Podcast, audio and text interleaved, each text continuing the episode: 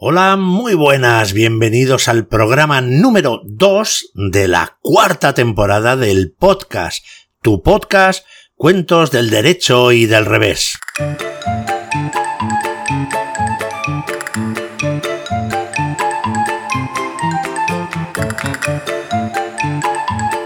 ¿Qué sería de este podcast sin la gente que nos acompaña en cada programa? ¿Qué sería de este podcast sin nuestra querida Nati Kismikis? Hola Julianini, hola amigos y amigas. Gracias, gracias, gracias a todos y a todas por acompañarnos. Un episodio más con las mismas ganas y la misma energía. ¿Qué sería de este podcast sin nuestro queridísimo pirata Burete? Hola, hola, majete y majeta. ¿Qué tal el rollo? ¿Qué tal va todo, eh? ¿Bien? Sí, venga, pues venga, vamos, al lío, al lío. Mira qué modernete viene hoy Burete, ¿eh? Mira, esa rima que acabas de hacer le gustaría al profesor claustrofóbico, ¿eh? Modernete, burete. y a las rimas yo me aferro para presentar a nuestro perro. Hola, Julianini, hola a todos amigos y amigas. Me ha encantado esta presentación con eficiencia y con amor. Saludo a nuestra audiencia. ¿Podría ya dejar la rimita, por favor, eh? Bueno, pues eso da pavor. Y no olvides que es nuestra labor. Me estáis poniendo nervioso. Y este es su enfado famoso realmente espantoso. No te enfades, Burete, no te enfades, que solo están jugando, solo es una pequeña broma. Saludamos por último, después de su merecida semana de vacaciones, a nuestro queridísimo asesor del. A nuestro queridísimo asesor del To. Do del To ¿Sabéis qué pasa? Esto, esto es muy extraño, muy extraño. Porque este verano parece que había veces que oía y otras veces que no. Como os digo, todo esto, todo esto es muy extraño. Le, le he escuchado, señor Julianini. No es bueno cuchillar a las espaldas de la gente, ¿eh? O sea, vamos a ver, Dodelto. Te presento en voz alta y no me oyes. Pero sí me escuchas cuando estoy hablando bajito ¿Eh? ¿Me escuchas cuando hablo bajo? Eso, ¿eh? Pues vamos a ponernos al trabajo. Pero, pero antes hay que ser educado y saludarse. Hola amigos y amigas. Madre mía, como una tapia está este hombre, como una tapia. Mira, lo mejor yo creo que será centrarse en el trabajo. En el episodio de hoy nos vamos a ir a Francia. ¿Para qué? Pues para conocer allí un cuento que habla de seis hombres muy sabios. O sea que hoy ya hacemos el, eh, eh, programa normal, Julianini. Por supuesto, por supuesto, Parkinson. ¿Por qué lo preguntas? Bueno, pues, pues porque entonces digo yo que si el programa es normal, pues lo lógico que si nos vamos a ir a Francia, pues ahora Nati nos cuente algunos datos curiosos sobre Francia, ¿no? Sí, hombre, claro, sí. Y yo es que ya estoy deseando oír esa musiquita, ¿eh? Que la he echado este verano mucho de menos, la, la, música de los datos de la Nati. Bueno, pues, pues si quieres musiquita, adelante musiquita de datos.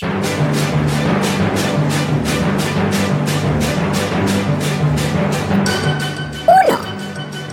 El nombre de Francia proviene de unas tribus germánicas, los francos que se asentaron en el territorio de la actual Francia. El nombre quiere decir la tierra de los francos. 2. En Francia se dio el reinado más corto de la historia. Fue Luis XIX, que reinó solo durante 20 minutos. 3. En Francia hay más de 40.000 castillos, que se dice pronto, 40.000. 4. Existe en Francia una curiosa ley que te prohíbe poner el nombre de Napoleón a un cerdo. No puedes llamar a un cerdo Napoleón. 5. Curiosamente, el puente más antiguo de París se llama Puente Nuevo. 6. El champán es una bebida que se produce enteramente en la región francesa de Champagne. De ahí viene su nombre. 7. El braille es un invento francés. El braille, que es el sistema de lectura para las personas invidentes, se creó en Francia. Fue Louis Braille quien lo inventó. Y lo inventó porque él mismo se quedó ciego cuando era pequeño. 8. Se calcula que en Francia existen más de 400 variantes de queso. Imagino yo a alguien con una libreta recorriendo Francia y apuntando los tipos de queso diferentes. 9. Las matrículas de los coches se usaron por primera vez en Francia. Y 10. La ciudad más antigua de Francia no es París, es Marsella, que fue fundada por los comerciantes griegos allá por el año 600 antes de Cristo.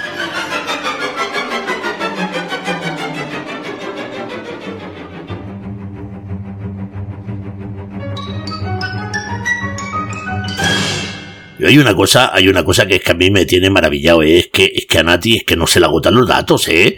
Mira que, que hemos hablado de Francia en otras ocasiones, eh, y ahora otro, otros datos. No, no, claro, no. Ya sabes que Nati no falla nunca. Nati investiga y hace de todo. Mm, señor Julianini, no se olvide que tiene que recordarle a Nati que tiene que hacer su sección de los datos curiosos, ¿eh? que es muy importante. Pero lo del to. Si Nati acaba ya de hacer su sección. Por eso, eso le digo, que no se le vaya a olvidar que haga la sección, eso es, claro, señor Julianini, no repita lo que yo digo.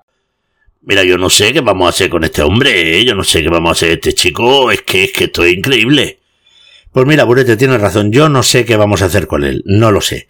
Pero lo que sí sé es que lo que tenemos que hacer es un programa.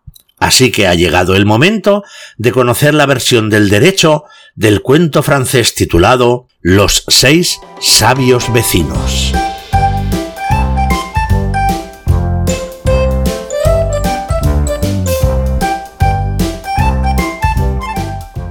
Érase una vez en una aldea, hace mucho tiempo, pero mucho tiempo, fíjate, tanto tiempo que yo no sabría decirte ni cuándo sucedió esta historia. Bueno, pues en aquel entonces, en aquella aldea había seis vecinos. Y estos vecinos se destacaban porque todo el mundo pensaba que eran unos hombres muy sabios. Eran unos hombres sabios, los tomaba la gente porque creía que lo sabían todo, que lo comprendían todo y que lo habían visto todo.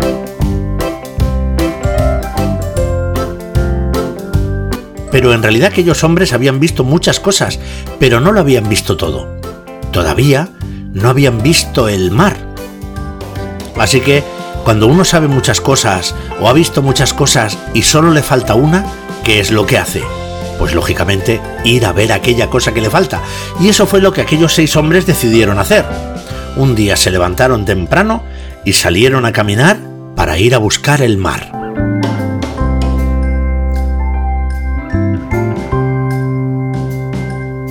Caminaron y caminaron durante mucho tiempo, y al cabo de unos cuantos días, delante de ellos se abrió un campo enorme, era un campo hasta donde se perdía la vista, era un campo de lino y el lino estaba en flor. ¿Y sabéis de qué color son las flores del lino? Son azules. Así que delante de ellos había un enorme prado todo lleno de lino azul. Y encima como soplaba la brisa, aquel campo ondeaba suavemente como si fuera la superficie del mar. De modo que aquellos seis vecinos sabios, al ver aquel campo azul ondeando, empezaron a gritar todos contentísimos, ¡El mar! ¡El mar! ¡Por fin hemos llegado al mar! ¿Y qué hicieron? Pues se quitaron toda la ropa, se desnudaron y se zambulleron sobre el lino para nadar y estuvieron allí un rato muy largo, y a un lado del campo de lino había un pozo bastante profundo. Así que aquellos hombres que iban nadando por en realidad por el suelo, entre el lino, cuando llegaron al pozo, se pusieron de pie y desnudos como iban, miraron en el interior y dijeron Madre mía, qué profundo es. Y entonces uno de ellos de pronto dijo, esperemos, esperemos tener cuidado y que ninguno de nosotros se caiga dentro de este pozo. Y en ese momento se hizo el silencio. Y un tercero preguntó, ¿y si alguno de nosotros ya se hubiese caído dentro del pozo? Bueno, es muy sencillo, dijo el cuarto. Lo podemos comprobar fácilmente. Vamos a ver. Voy a contarlos. Uno, dos, tres, cuatro, cinco. Y contó de tal manera que se olvidó contarse a sí mismo. Y de pronto dijo cinco. Vaya, cuando hemos salido éramos seis. Eh, falta uno. Espera un momento, voy a contar.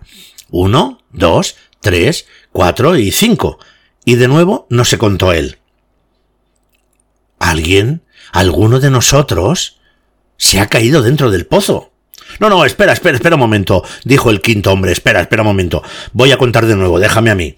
Vamos a ver. Uno, dos, tres, cuatro y cinco. Mm, porras, eh, no me... Uno, dos, tres, cuatro y cinco. Y aquel hombre no se daba cuenta que tampoco se estaba contando a sí mismo.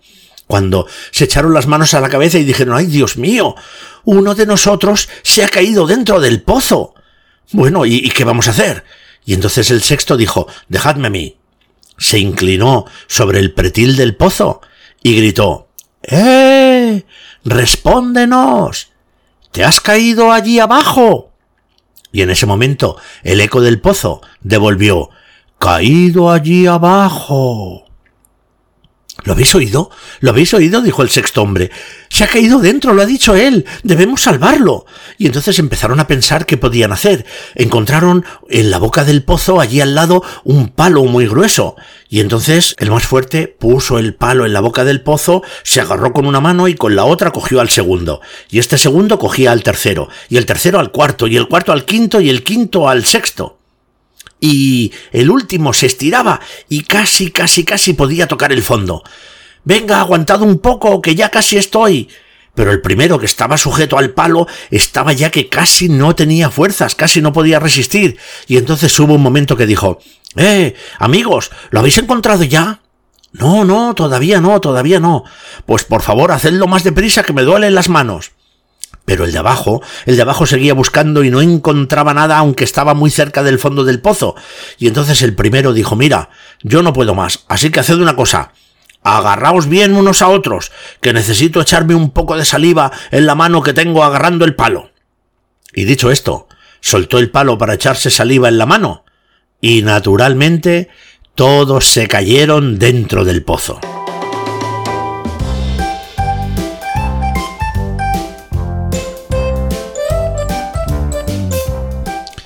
Menudo golpe se dieron, pero tuvieron suerte.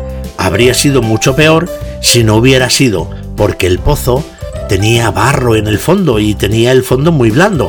Así que se hicieron daño, pero al menos pudieron seguir vivos para poder contarle a todos los demás en la aldea cómo era la sensación de bañarse en el mar. Y colorín colorado, este cuento se ha acabado.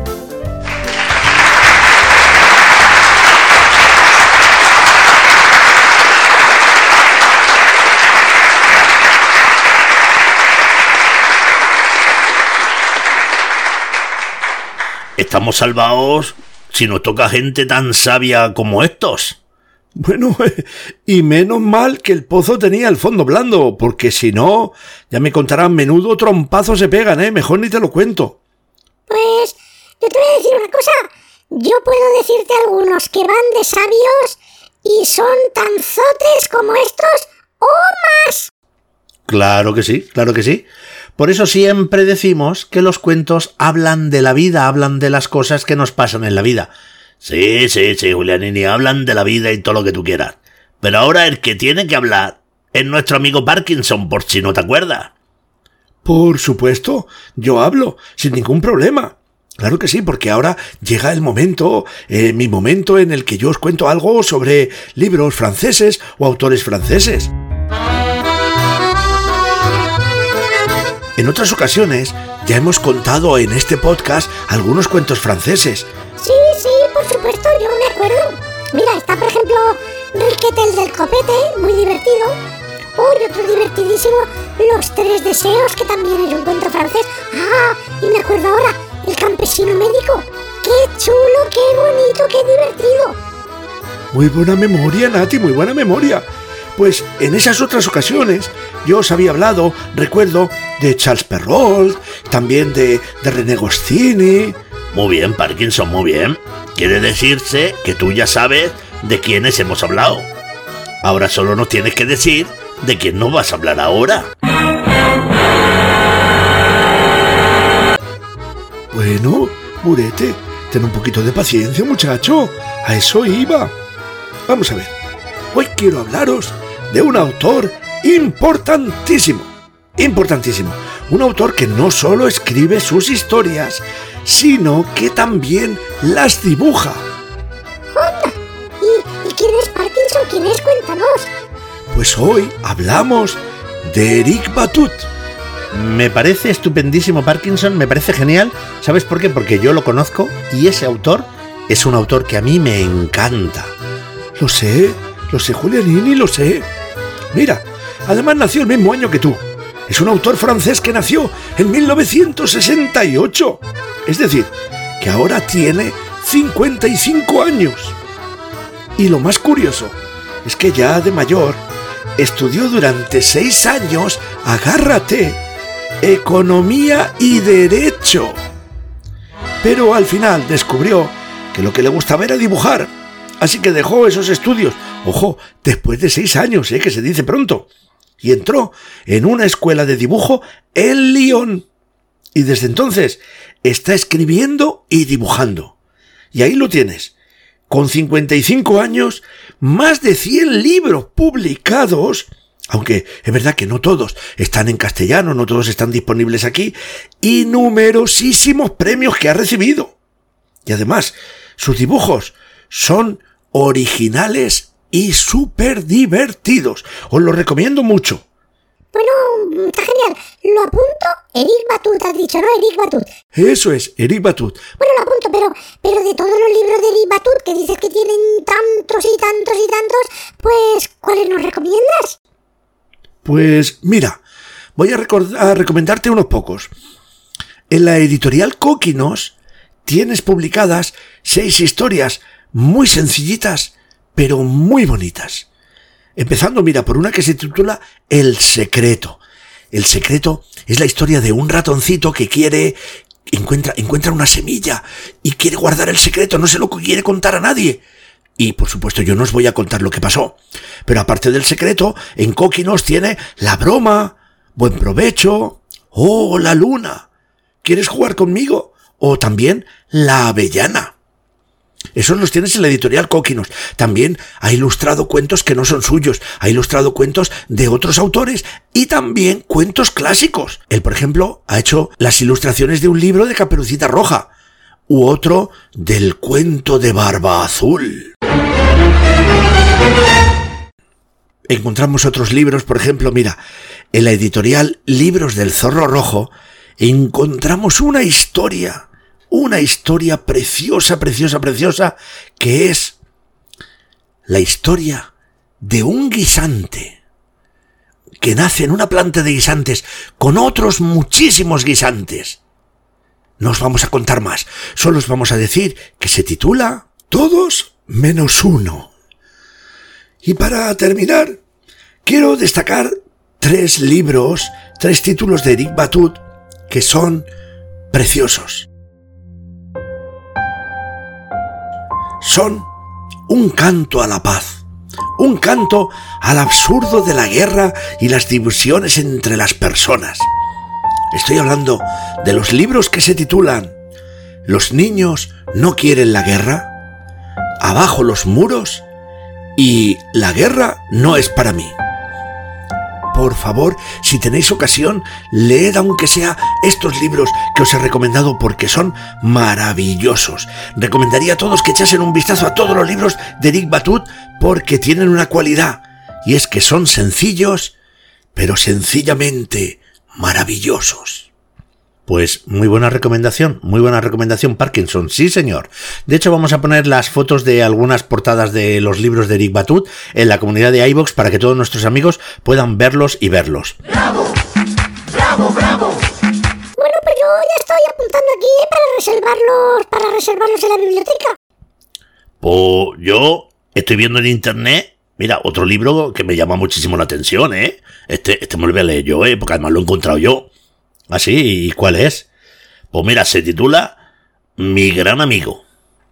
Y tiene una pinta, tiene una pinta chulísima. Pues mira, es verdad, Burete, ahora que lo dices, ese libro, sabes que yo soy fan de Eric Batut, y ese libro cayó en mi radar hace tiempo y lo tengo pedido. Ese libro en concreto es de la editorial Tramuntana, que es una editorial muy interesante. Pues está en la editorial Tramuntana, y yo lo estoy esperando. Bueno, es que hay tantos que, claro, Parkinson es que es imposible que nos pueda hablar de todos. Pero bueno, como decimos siempre, no hay prisa, porque un libro lleva a otro libro. Y un buen libro lleva siempre a un libro mejor. Ya conocemos a Eric Batut gracias a Parkinson, así que esto nos abre un camino nuevo de libros. Muy bien dicho, Julianini, sí, señor. Pues ahora, lo que voy a decir Parkinson es que llega el momento de conocer la versión del revés del cuento francés titulado Los seis sabios vecinos.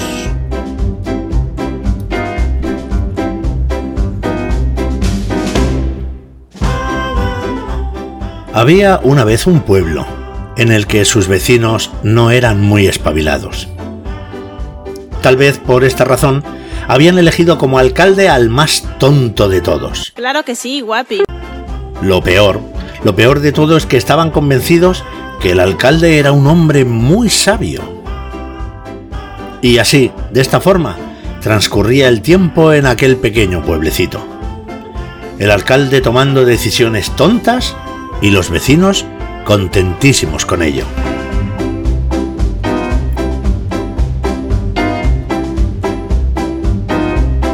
Pero sucedió un día que una vecina de aquel pueblo, que tenía una radio porque le encantaba escucharla y estaba oyendo las noticias, en el momento en el que dieron el parte meteorológico, esta mujer escuchó una alerta. Se acercaba un huracán. Sé que esto da bastante miedo, me incluyo.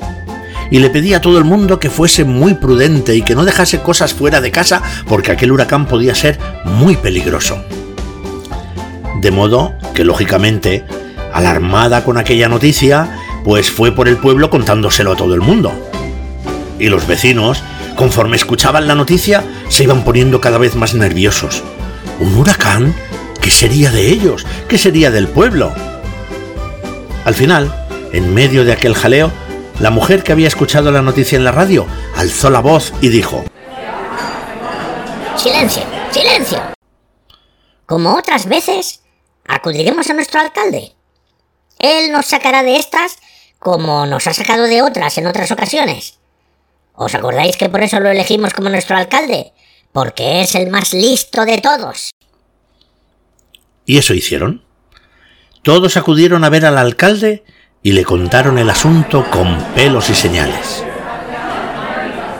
El alcalde se quedó durante más de diez minutos mirando a lo lejos y pensando.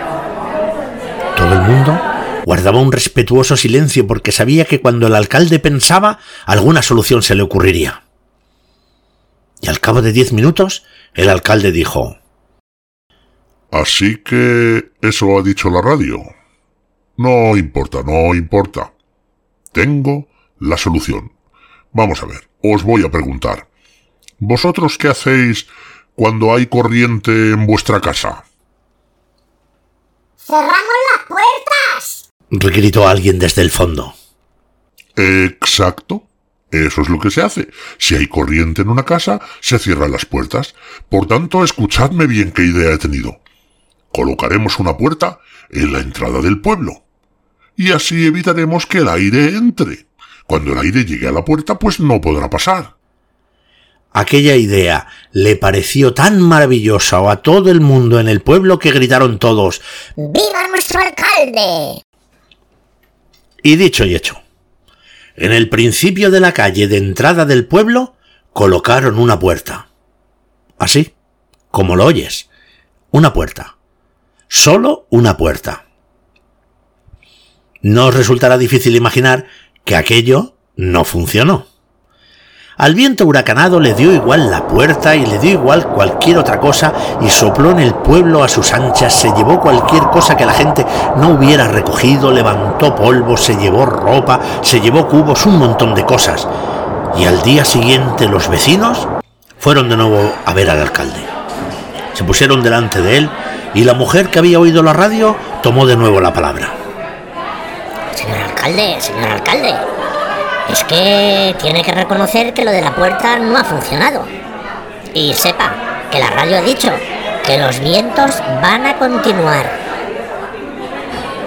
El alcalde se quedó pensando en silencio mirando fijamente a la lejanía durante otros diez minutos.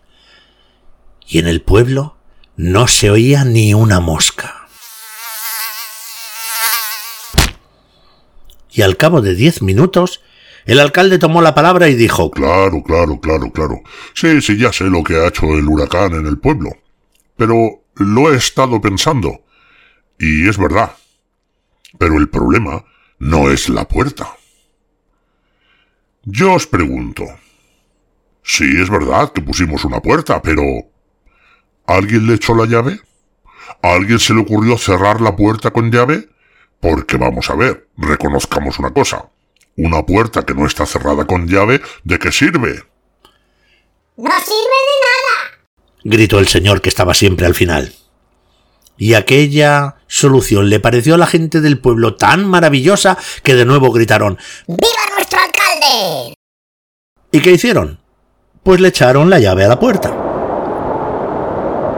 ¿Y sirvió de algo? No, la verdad es que no.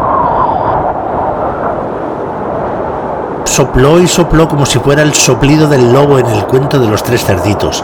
Sopló sin parar y causó varios daños en las casas. Y de nuevo los vecinos fueron al ayuntamiento. Señor alcalde, señor alcalde, Dijo la señora de la radio. que lo de la llave tampoco ha servido. Y dice la radio que los vientos van a continuar. De nuevo, diez minutos de silencio. Diez minutos pensando. Y al cabo de los diez minutos dijo el alcalde... "Mm, Lo sé, lo sé, lo sé, lo de la llave no ha funcionado. Lo he estado pensando. Claro, echamos la llave, pero es que el problema es muy gordo. Y yo os pregunto, si queréis impedir que alguien entre en vuestra casa, ¿qué es lo que hacéis? Todo el mundo se puso enseguida a pensar cuál sería la solución a la pregunta del alcalde cuando se oyó al fondo de la sala. ¡Poner vigilancia! Efectivamente. Dijo el alcalde. Pondremos una cuadrilla de los más fuertes del pueblo al lado de la puerta. Ese viento es verdad que es muy tozudo, que es muy pesado. No le detiene la puerta, no le detiene la llave. Pero veremos si no le detiene una buena cuadrilla de hombres fuertes. Y así se hizo. Allí al comienzo de la calle estaba la puerta, cerrada con llave, por supuesto, con una cuadrilla de ocho hombres forzudos que eran los más fuertes del pueblo. ¿Y sirvió de algo? Te lo digo yo. No sirvió de nada, absolutamente de nada. Y de nuevo fueron todos a ver al alcalde. Señor alcalde, señor alcalde. Lo de la cuadrilla de vigilancia tampoco funciona. De hecho, hasta el viento se la ha llevado en mitad de la calle, estaban todos los hombres rodando por el suelo. Y además, que dice la radio que los vientos continuarán. En esta ocasión no hubo diez minutos de silencio. En esta ocasión hubo veinte. No se oían ni los latidos de los corazones. Y al cabo de veinte minutos el alcalde dijo, Ya sé cuál es el problema. Todos los vecinos estaban expectantes, deseaban escuchar qué tenía que decir el alcalde. Y el alcalde dijo, El problema es la radio. La culpa es de la radio. Así que nadie vuelva a escuchar la radio nunca más.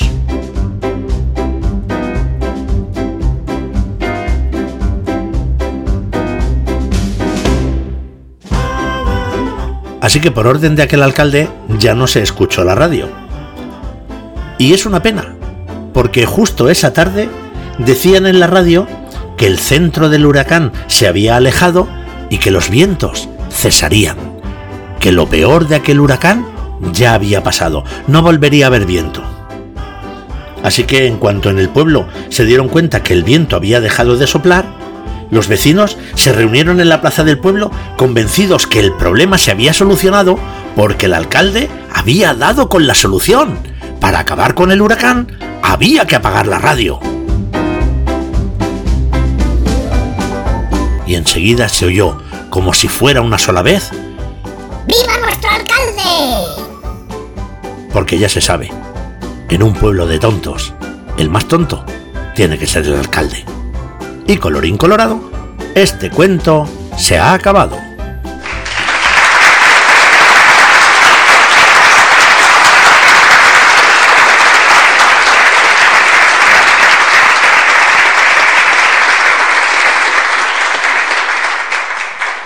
Madre mía, madre mía, menudo pueblo. Te voy a decir una cosa, Julianini, ¿eh? Yo no quiero vivir en un pueblo así, ¿eh? No quiero ni muchísimo menos.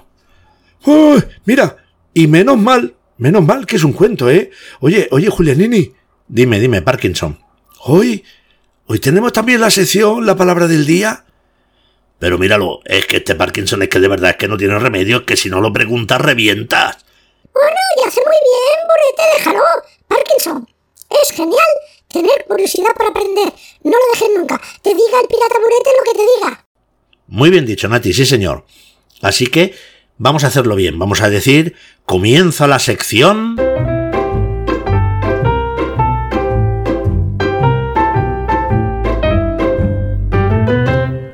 La palabra del día.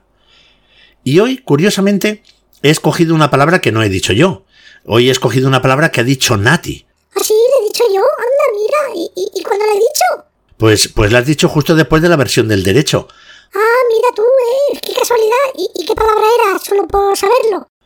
Bueno, has utilizado la palabra zote. Sí, ¿verdad? Me acuerdo. Sí, sí, sí, sí. ¿Qué? ¿Ha dicho, ha dicho un, un azote?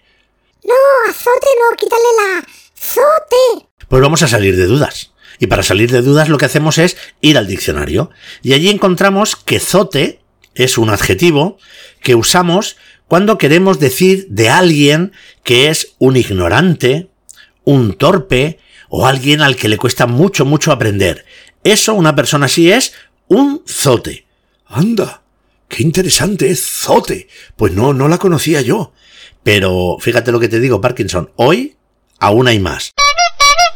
¿Hay más? Anda, madre mía, qué alegría. ¿Y qué hay? ¿Qué, qué tenemos en el menú? Pues mira, hoy vamos a hacer una palabra, pero como, como curiosidad vamos a explicar también una expresión. Anda, una expresión también. ¿Cuál, cuál, cuál, cuál? Pues mira, hoy vamos a explicar el origen de la expresión que hemos empleado al contar el cuento del revés, la expresión con pelos y señales, contar algo con pelos y señales. Todos sabemos que esta expresión lo que quiere decir es cuando alguien está contando algo con detalle, lo explica dando muchos detalles sobre algo, ¿vale? Eso entonces decimos que está contando algo con pelos y señales sin olvidarse de nada. Pero la pregunta no es qué significa la expresión. Entonces, ¿cuál es la pregunta, Ulerini? Vamos a ver. No, sabemos lo que significa la expresión, pero ¿de dónde viene la expresión? Que esa es otra curiosidad muy bonita sobre las expresiones y, y, las, y las palabras y la forma de hablar, lo que se llama la etimología de las palabras, de dónde vienen o de dónde vienen las expresiones. Hay unos libros maravillosos que cuentan de dónde vienen las expresiones que utilizamos, irse a la porra, etcétera, etcétera. Bueno, ¿de dónde viene la expresión con pelos y señales? Pues te voy a decir una cosa, Ulianini, y te va a quedar de piedra. Yo lo sé.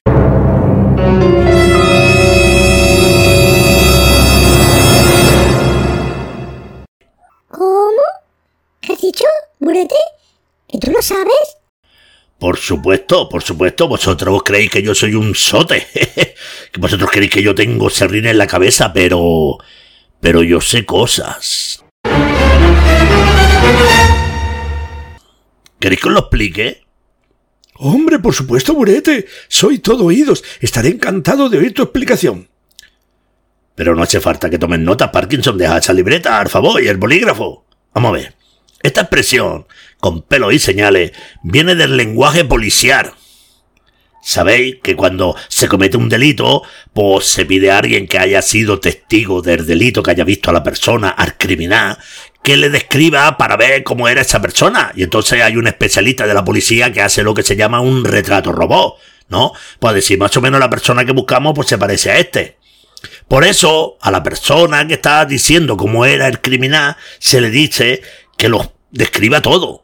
¿Cómo era el pelo del criminal? ¿Lo llevaba corto, lo llevaba largo, era carbo como el Julianini?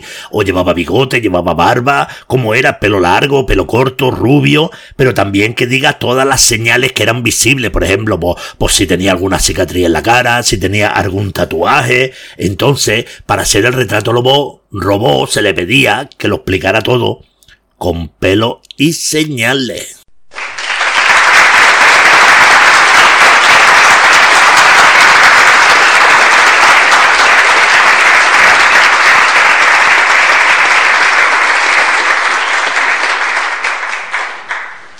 Ole, ole, ole, Burete, eres increíble. Me has dejado absolutamente impresionado.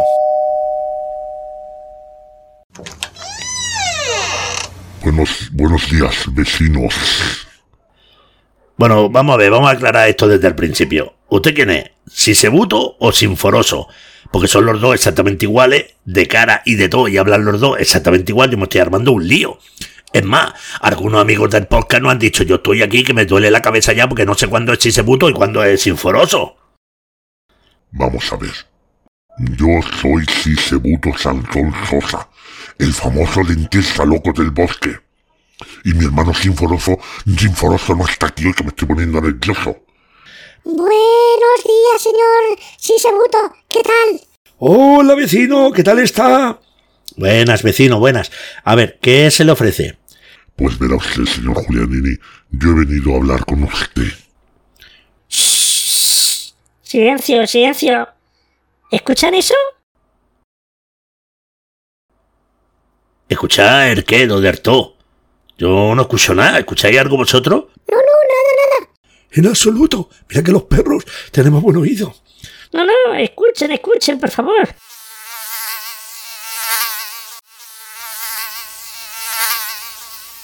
Ah, vamos a ver, vamos a ver. Yo, yo quisiera saber una cosa. ¿Cómo es posible, cómo es posible, Doderto, que tú escuches una mosca que no escuchamos nosotros? Eh, pero tú no eras sordo. ¿Eh? ¿Qué, qué dice, señor Pirata Burete? Hable más alto que no le escucho, que ya sabe que yo soy un poco sordo. Mira, yo no entiendo nada. Mira, a mí esta casa me está volviendo loco. Yo no entiendo nada de nada. ¿Una empanada? ¿Qué quieres una empanada? Pero no se preocupe que enseguida se la traigo, ¿eh? Tremendo misterio el dedo del to, ¿eh? Madre mía, estoy yo preocupadísimo. Fíjese que a veces oye y a veces no. Esto tengo yo que investigarlo.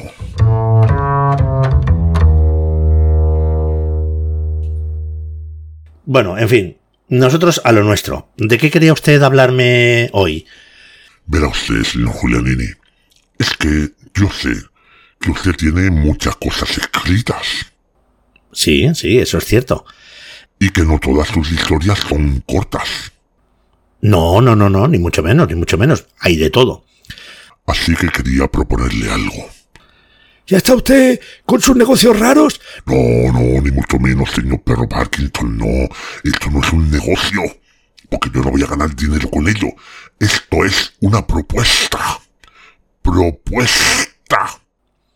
¿Me deja, señor Julianini, hacer unos audiolibros con sus historias? Verá usted, pondría un capítulo cada semana hasta completar un libro y cuando acabemos el libro, pues, pues luego si le gusta a la gente, pues, pues hacemos otro capítulo a capítulo. No se preocupe, ¿eh? que yo haría todo el trabajo. Pues, pues mire, señor Sisebuto, le voy a decir que sí. ¿Sabe por qué? Porque, mire, a fin de cuentas, pues estas historias están en mi ordenador allí sin hacer absolutamente nada.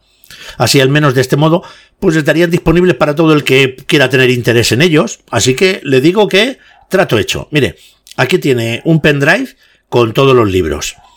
Genial, genial, me parece genial. Vamos a ver qué vea yo. Ah, pues, pues mire, voy a empezar con este. Voy a poner el primer capítulo de este, que me gusta mucho el título, que no sé de qué irá, que es un título muy raro, pero me gusta mucho, que es Pampacabras y el asombro sombrero. Bueno, es que tal como lo dice usted así con esa forma de pronunciar, ¿Qué quiere decir usted? No, no, no, no, nada, nada, nada. Solo recordar que el título del libro es Pampacabras y el asombro sombrero. Eso es lo que he dicho. Pampacabras y el asombro sombrero. Me voy, que tengo mucho trabajo. Adiós.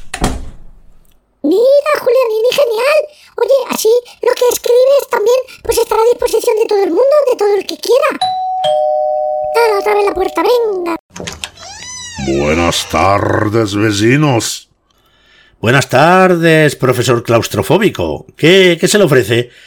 Pues venía a hablar con usted, señor Julianini. Y no será también para hacerme una propuesta, ¿no? Sí, señor. Pero ¿cómo lo ha sabido? No importa, no importa, no importa, no importa. Dígame, dígame usted. Verá, señor Julianini. Esta mañana he coincidido en la escalera con el asesor del TO cuando yo salía a comprar el pan como hago cada día desde hace 45 años. Buenos días, asesor del TO. Buenos días, profesor. Claustrofóbico, por favor. Profesor, claustrofóbico. Querría decirte una cosa a la cara. Ay, mi madre. ¿Qué quería usted decirme? Quería decirle que este verano he escuchado sus adivinanzas. Eh, ¿Me va usted a perdonar? No le voy a perdonar por una razón muy sencilla. Porque me han gustado mucho sus adivinanzas. Ah, bueno, pues, pues, muchas gracias, profesor claustrofóbico. Así que me han gustado tanto que querría decirle, si le parece bien, que cada cierto tiempo usted y yo en este podcast hagamos una adivinanza a medias. ¡Uy! Pero eso sería maravilloso. Y ya sé cómo podría llamarse. Podría llamarse la adivinanza Klaus del To. Oh, me gusta muchísimo ese nombre. La adivinanza Klaus del To. Se lo propondré al señor Julianini, ahora iré a su casa. Genial, muy bien, eh, hasta pronto. Nos despedimos en la escalera, como hago siempre que me encuentro con alguien, que es despedirme, porque eso es de buena educación. Y esa es la propuesta que quiero hacerle a usted, señor Julianini. Pues también le voy a decir a usted que trato hecho. Me parece fenomenal que en lugar de discutir y pelearse por quién hace las adivinanzas, pues haya algún momento en el que colaboren y haya una adivinanza de los dos, así como una especie de super adivinanza, la adivinanza Mega Pro, la adivinanza Klaus del To. Es que me gusta hasta el nombre, ¿eh? Pero ahora vamos a dejarnos de tonterías y vamos a saber si alguien ha acertado la adivinanza de la semana pasada. Pues yo diría que sí. Pero vamos a ver, usted lo dirá. Eh, La adivinanza suya de la semana pasada decía algo así como tapas que no se comen, hojas que no se caen en otoño, altos, bajos, gordos o flacos. ¿Quiénes somos? ¿Era más o menos así? No, más o menos así, no era exactamente así. Pues esta semana me imagino yo, hemos tenido alguna respuesta, pero imagino que con lo de la vuelta al cole y todo eso, pues hemos tenido algunas respuestas menos de lo que viene siendo normal. Pero no pasa nada.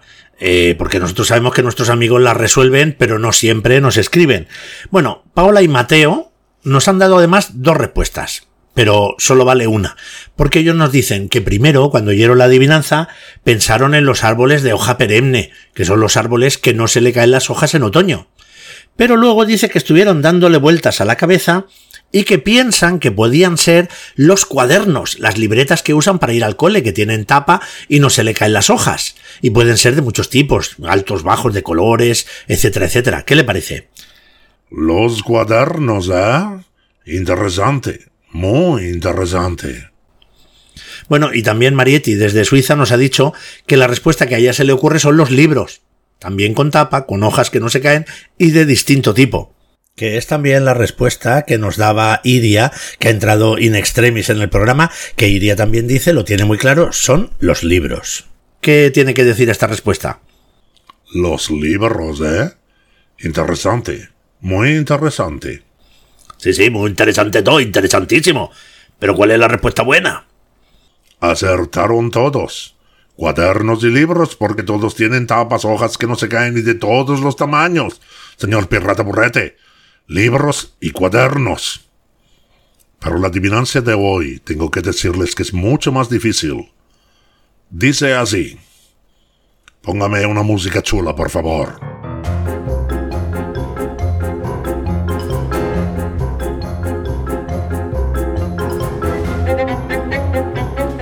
Dice así. Lo que vayas a decir, yo lo diré más alto. ¿Y qué más? Ah, sí, sí, sí. ¿Quién soy? Pero, pero es una adivinanza muy corta, ¿no? Así es, una adivinanza muy corta. Repito.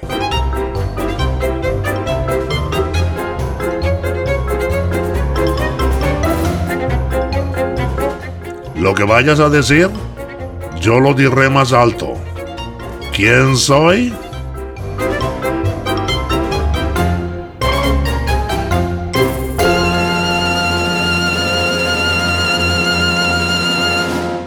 A pensar todo el mundo. Adiós. Bueno, a lo mejor es que el profesor claustrofóbico se piensa que la adivinanza es más difícil si es más corta, ¿no? Mira, por si tuviéramos un poco jaleo hoy, ahora mira, me ha escrito Cacerolo, que ya decía yo, ¿dónde se habrá metido este hombre? ¿Dónde se habrá metido que no sabíamos nada? A ver, nos ha mandado un audio, a ver qué nos dice. Bonjour, bonsoir, bombón, Julianini. Bueno, bombón no te va mucho, pero bueno, ahí se queda. Te tengo que decir que en todo este verano, que ha sido una maravilla, porque no he pagado de estar en la playa, en el monte, en las piscis, tirado en el sofá, con el ventilador, ¡buah, todo genial y fenomenal! Bueno, pues entre todas esas cosas me ha dado tiempo a escuchar el primer episodio de la cuarta temporada y decirte que me ha gustado mucho, muchísimo. Ha estado bien, me ha encantado. No he podido escribirte antes, ya te digo que como no me da tiempo ni siquiera a escribir, por eso te mando este WhatsApp. A ver, ahora sigo mi rutina. Mi rutina, que es la de viajar, la de comer, la de hacer unos platillos estupendos que aprenda en todos estos países a los que voy. Y claro, al siguiente país que voy, lo tenéis que adivinar. Bueno, como siempre, nada nuevo, ya sabéis. Esta vez voy a un país que tiene cuatro letras. Uy, uy, solo cuatro, lo que habéis oído. A ver qué listillos que sois, que no lo vais a adivinar. Pues eso, que tiene cuatro letras y que el nombre de este país parece un verbo. Un verbo. Yo repito por si acaso alguno no lo ha pillado. Fíjate si es difícil, que me ha costado hasta mí pensarlo. Y eso que, que mira que soy listo, ¿eh? Listo, listísimo. Ya lo sabéis. Bueno, pues eso, que a ver si lo adivináis. La semana que viene os cuento a ver qué plato he aprendido y, y nada más, no os contaré nada más. ¡Hala! Otro acertijo. Mira, yo es que ya no puedo, eh, Julianini. A mí de verdad esta casa me está volviendo loco, me va a explotar la cabeza. Pues mira, Burete, antes de que eso pase, antes de que te explote la cabeza, creo que ha llegado el momento de decir...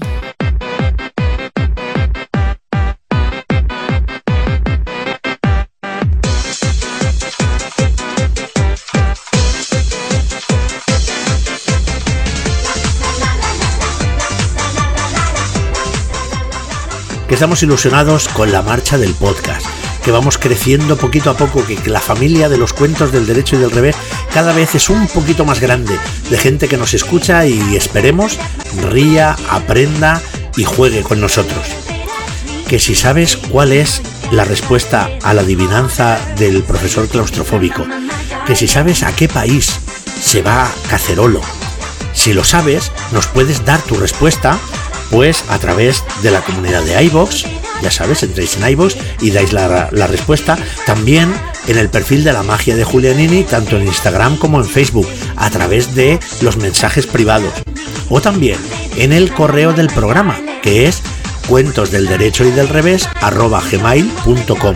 Ahí nos puedes mandar tus respuestas. Siempre, acuérdate, siempre que nos vayas a escribir, no te olvides pedirle permiso y ayuda a los papás que el proyecto del famoso dentista loco del bosque, que estará también en las mismas plataformas en las que escucháis este podcast, pues se llamará Los audiolibros de Julianini. Así que escucha el primer capítulo de Pampacabras y el asombro sombrero y nos cuentas qué te parece. Y que queremos pedirte un pequeño favor si está en tu mano, que cuando escuches este podcast en iVoox o en Google Podcast o donde lo escuches, si tienes la oportunidad, si existe un botoncito de darle a me gusta, que hagas ese pequeño gesto si quieres, porque ese pequeño gesto a nosotros nos ayuda mucho, mucho, mucho. Y por último, lo que decimos siempre, la palabra que no puede faltar al final del podcast es gracias, gracias y gracias. Gracias por formar parte de esta familia en torno a los cuentos. Gracias por estar ahí semana a semana haciendo posible este podcast en el que lo importante no lo olvides, eres tú.